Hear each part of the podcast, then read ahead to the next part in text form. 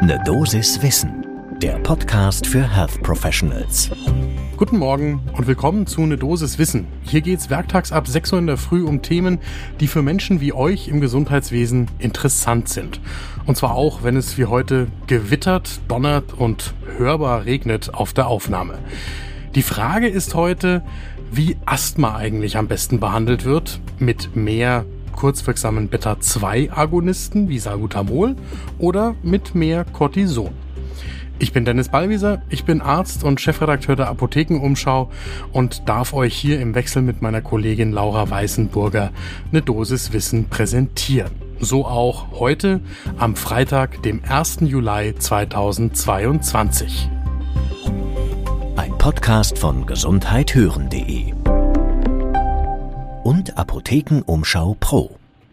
Die kurzwirksamen Beta-2-Agonisten oder in der englischen Abkürzung SABA, Short Acting Beta-2 Agonists, die wie Salbutamol von Ärztinnen und Ärzten sehr häufig bei Asthma verschrieben werden, die sind eigentlich jedem ein Begriff. Und zwar für eine dauerhafte Kontrolle auch vom chronischen Asthma. Weniger beliebt, sowohl bei den Ärztinnen und Ärzten als auch bei den PatientInnen, sind die inhalativen Corticosteroide. Und genau dazu gibt's jetzt eine neue Studie im British Journal of General Practice, die nämlich in Frage stellt, ob nicht weniger SABA eingesetzt werden sollten und dafür mehr inhalative Corticosteroide, um chronisches Asthma besser zu kontrollieren. Weil das ein umstrittenes Thema ist, lohnt sich ein genauerer Blick zum ersten Kaffee des Tages. Die Frage, ob eigentlich zu viele kurzwirksame Beta-Agonisten, also SABA, eingesetzt werden, die treibt WissenschaftlerInnen schon länger um. Die SABA sind deswegen so beliebt, weil sie eine schnelle Wirkung zeigen. Die wirken sofort bronchienerweiternd und das hilft auch den PatientInnen sehr kurzfristig. Das gibt natürlich positive Rückmeldungen, während die inhalativen Corticosteroide bekanntermaßen einerseits eine Zeit brauchen, bis sie tatsächlich anschlagen und andererseits haben sie einfach einen schlechten Ruf. Das Problem daran ist aber, dass die SABA, die kurzwirksamen Beta-Agonisten, zwar sofort wirken, aber eben die zugrunde liegende Entzündung nicht behandeln. Und deswegen gilt mittlerweile bei vielen SpezialistInnen auch der Gebrauch von den kurzwirksamen Beta-Agonisten als ein Indikator für eine schlechte Asthmakontrolle. Außerdem gibt's Hinweise darauf, dass der übermäßige Gebrauch der SABA sogar mit Exacerbationen des Asthmas einhergehen könnte und damit möglicherweise auch die Mortalität durch einen Asthmaanfall erhöht. Deswegen gab es in der Vergangenheit auch schon ein Umdenken bei den SpezialistInnen, die zum Beispiel in der GINA-Leitlinie schon seit 2019 keine Empfehlung mehr geben für die SABA als alleinige Asthmatherapie. Jetzt haben Wissenschaftlerinnen in einer Studie aus Großbritannien diese Behandlungsvorgehensweisen nochmal miteinander verglichen. Und zwar haben sie eine Querschnittsstudie mit Verschreibungsdaten zur Verordnung von SABA-Inhalatoren bei Menschen mit aktivem Asthma durchgeführt. Das heißt, sie haben Daten aus 117 Praxen in einem innerstädtischen Bereich in London in Großbritannien genommen. Das sind mehr als 30.000 Patientinnen im Alter von 5 bis 80 Jahren. Da haben sie einen Datenstichpunkt herausgegriffen im Februar 2020 und haben anhand dieses Datenstichpunkts die Verschreibungen des Vorjahres untersucht. Und der primäre Studienendpunkt war der Prozentsatz der AsthmatikerInnen im Alter von 5 bis 80 Jahren, die sechs oder mehr Salbutamol-Inhalatoren in den letzten zwölf Monaten verschrieben bekommen haben.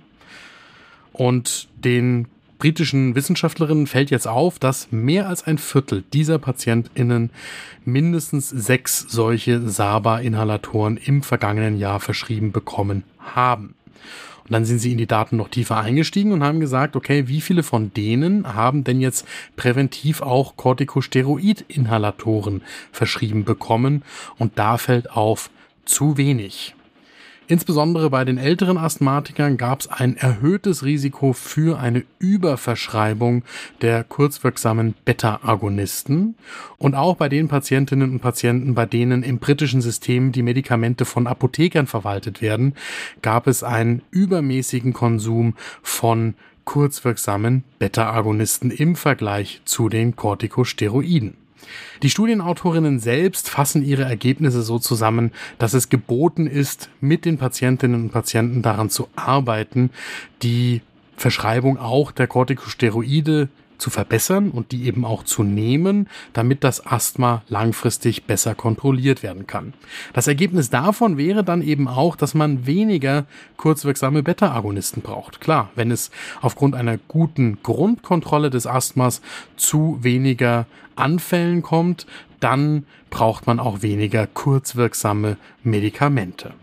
Es gibt natürlich auch Studien aus Deutschland, die sich mit derselben Frage befassen. So gab es in einer Studie aus Deutschland die Feststellung, dass ein Drittel der in diese Studie aufgenommenen Patientinnen und Patienten mehr als drei SABA-Inhalatoren pro Jahr verschrieben bekommen haben.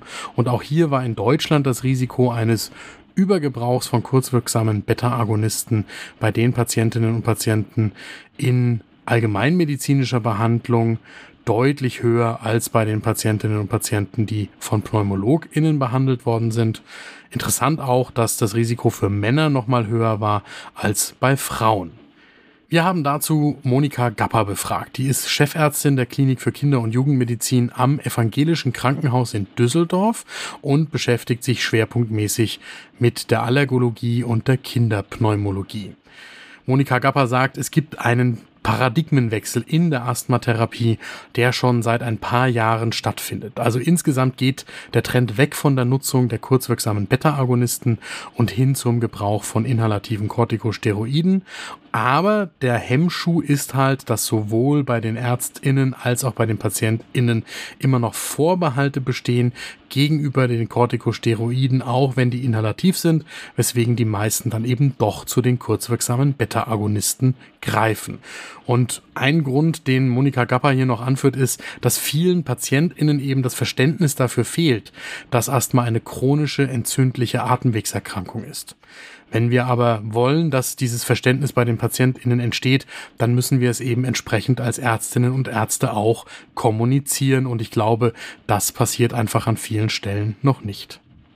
Das ist deswegen wichtig, weil natürlich jeder Asthmaanfall die Prognose verschlechtert für die Lungenfunktion und deswegen sollte man hier bei den eigenen Patientinnen und Patienten aufpassen, wie man das Thema transportiert und im Zweifelsfall die Behandlung von Asthmatikerinnen und Asthmatikern auch nicht alleine durchführen, sondern eben mit spezialisierten Kolleginnen und Kollegen im Team. Die Botschaft, die ich heute mit nach Hause nehme, ist, dass es insbesondere bei umstrittenen Medikamenten, die in der öffentlichen Wahrnehmung einen schlechten Ruf haben, besonders wichtig ist, herauszustellen, wann es gut für die Patientinnen und Patienten ist, die einzusetzen, so wie hier beim Asthma bei den inhalativen Corticosteroiden. Das war eine Dosis Wissen für heute. Die nächste Folge gibt's am Montag ab 6 Uhr in der Früh überall da, wo ihr Podcasts hört. Und wenn euch dieser Podcast gefällt, dann gebt doch einer Kollegin oder einem Kollegen den Tipp, auch reinzuhören, damit auch die gut informiert in den Tag starten können. Ein Podcast von gesundheithören.de und Apothekenumschau Pro.